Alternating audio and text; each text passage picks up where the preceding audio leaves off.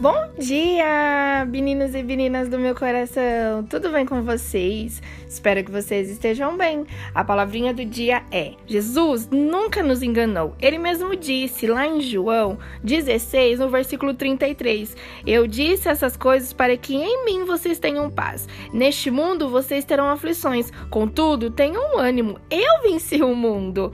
Como os dias bons passam, os dias ruins também chegam ao fim. E lembre-se, a cada superação um novo beco sem saída aparecerá para te ensinar e fortalecer, te preparando sempre para o melhor. Não desanime. Que Deus venha abençoar o seu dia e que seja um dia maravilhoso. Um abração enorme.